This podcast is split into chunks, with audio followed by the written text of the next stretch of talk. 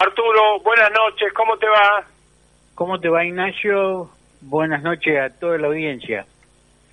Antes que me olvide, ¿dónde te puede encontrar el oyente en las redes?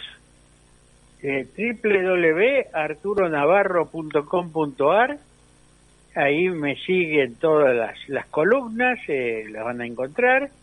Eh, tienen el, el, la posibilidad de suscribirse al, al newsletter que mandamos por lo general todos los fines de semana con los ocho temas más importantes.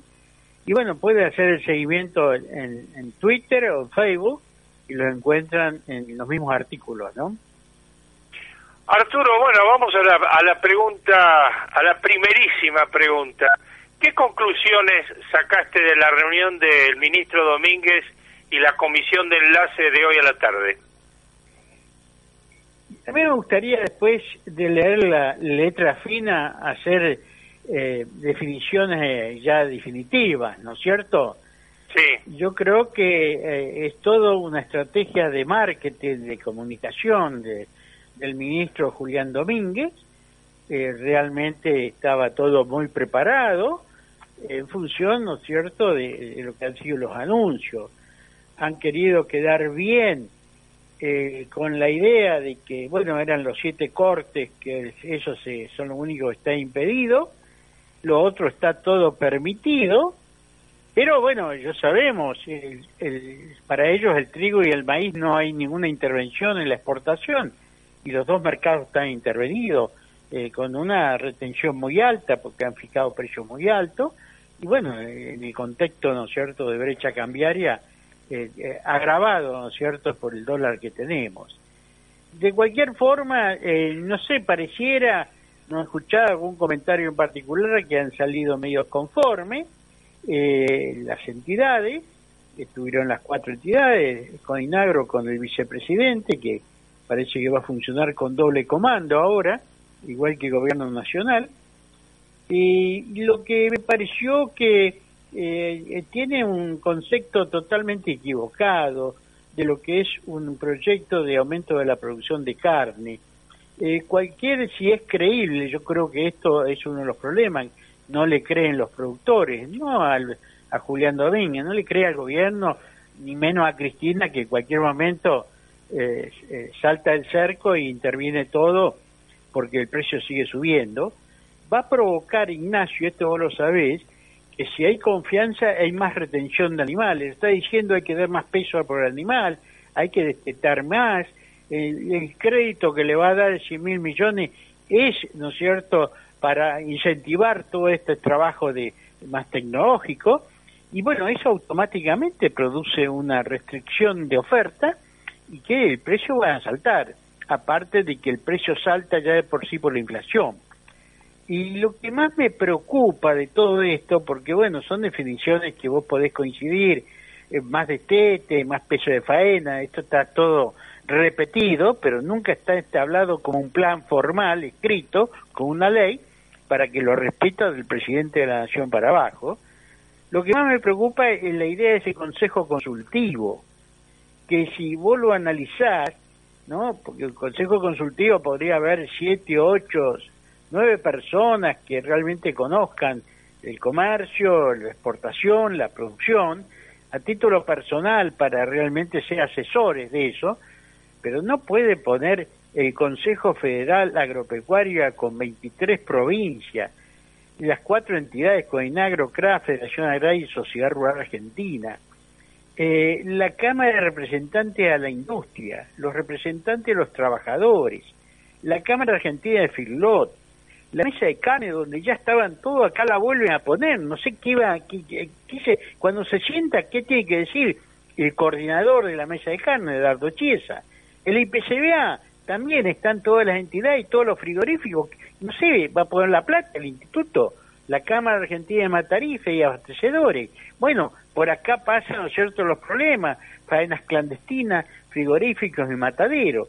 La Asociación de Productores Exportadores de, de la Argentina, APEA, que bueno, son los protagonistas principales, y por las universidades, las veterinarias y la agronomía de todo el país, que realmente no entiendo, me parece que esto es marketing puro ¿no? Para salir de las consecuencias y si el precio saltará, eh, van a tener que volver a intervenir para mí, ¿no?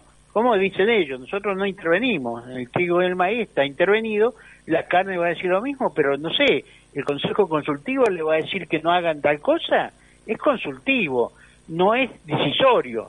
Entonces hay que dejar al Estado de un lado y a las entidades por otro lado, por lo menos el sector privado, y no comprometer a todos, ¿no? Arturo, ¿cuál es tu olfato gremial de cómo van a recibir los productores los resueltos por el gobierno? Bueno, yo estoy convencido de que eh, la bronca que tiene, eh, la falta de confianza que tiene el productor en el gobierno, eh, no en, vuelvo a decir, no en Domínguez, porque realmente es un gran lobista desde el Estado, ¿no? Hay que acordarse, del PEA, pero después fue el presidente de la Cámara de Diputados y no se trató ninguno de los temas ahí, ni ley de semilla, ni política de seguro, ni nada. Eh, realmente me parece que no le, no le creen.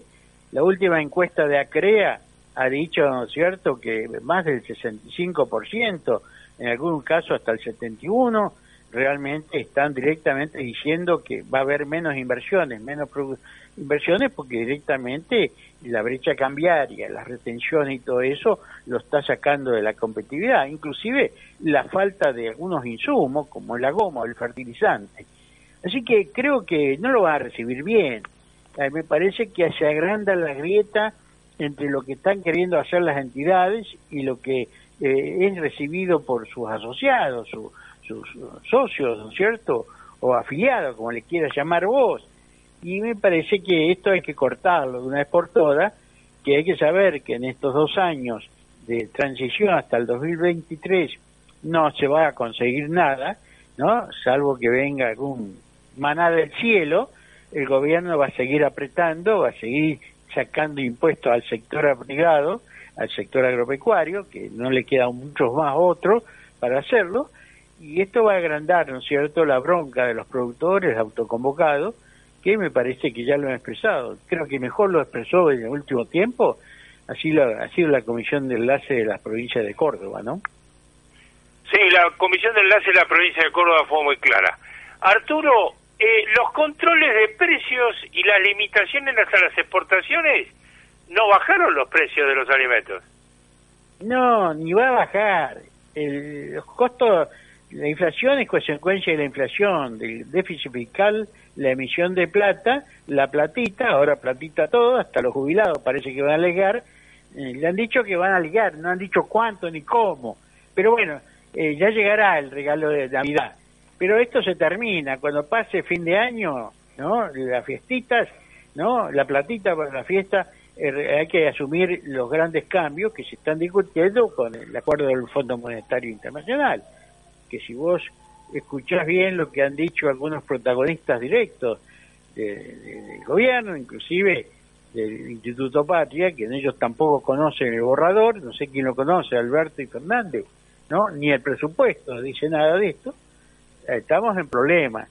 Yo creo que realmente hay que prepararse con un proyecto agroindustrial, como decimos siempre, pensando en que en el 2023 va a haber que, ¿no es cierto?, hacer de 180 grados de cambio y lo tenemos que tener, pero de eso es un proyecto consensuado como un proyecto de desarrollo del país, un proyecto de desarrollo del, sector agroindustrial, consensuado por toda la clase política, no digo por todo, habrá algunos que no, pero un 70 o un 80% tiene que aprobarlo. Vamos a ver qué hace la Cámara ahora adelante, ¿no? La pobreza se mantiene y no hay reacción de la política, ¿es así?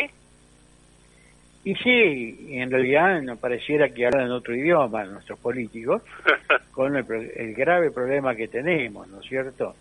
En realidad, eh, si vos lo ves eh, eh, y lo, medís, casi parece que están conformes con incentivar, ¿no es por lo menos del oficialismo, más pobres para que realmente no, no le permita pensar, ¿no?, eh, porque en todo, en la política de carne como en la política de control de precios, lo único que le ha hecho es mentir a los más pobres, inclusive a los, a los más pobres con la inflación, que el 90-95% de alimentos son las que más lo pagan. Eh, me parece todo eh, en contra de un progresismo real, es una gran mentira, y no creo que esto lo vaya a cambiar porque está en el ADN, ¿no es cierto?, de Cristina especialmente y Alberto Fernández disciplinado, ¿no? ¿Cómo ves el trigo y, lo, y el precio? Fíjate vos la, la suerte que tenemos, la suerte que tiene el gobierno, vamos a tener, ¿no es cierto?, una, casi una cosecha eh, casi récord, 22 millones de toneladas, con un precio importante, muy alto, eh, inclusive, ¿no es cierto?, con una eh, ingreso de divisas, están hablando de 4 mil millones de, dólares.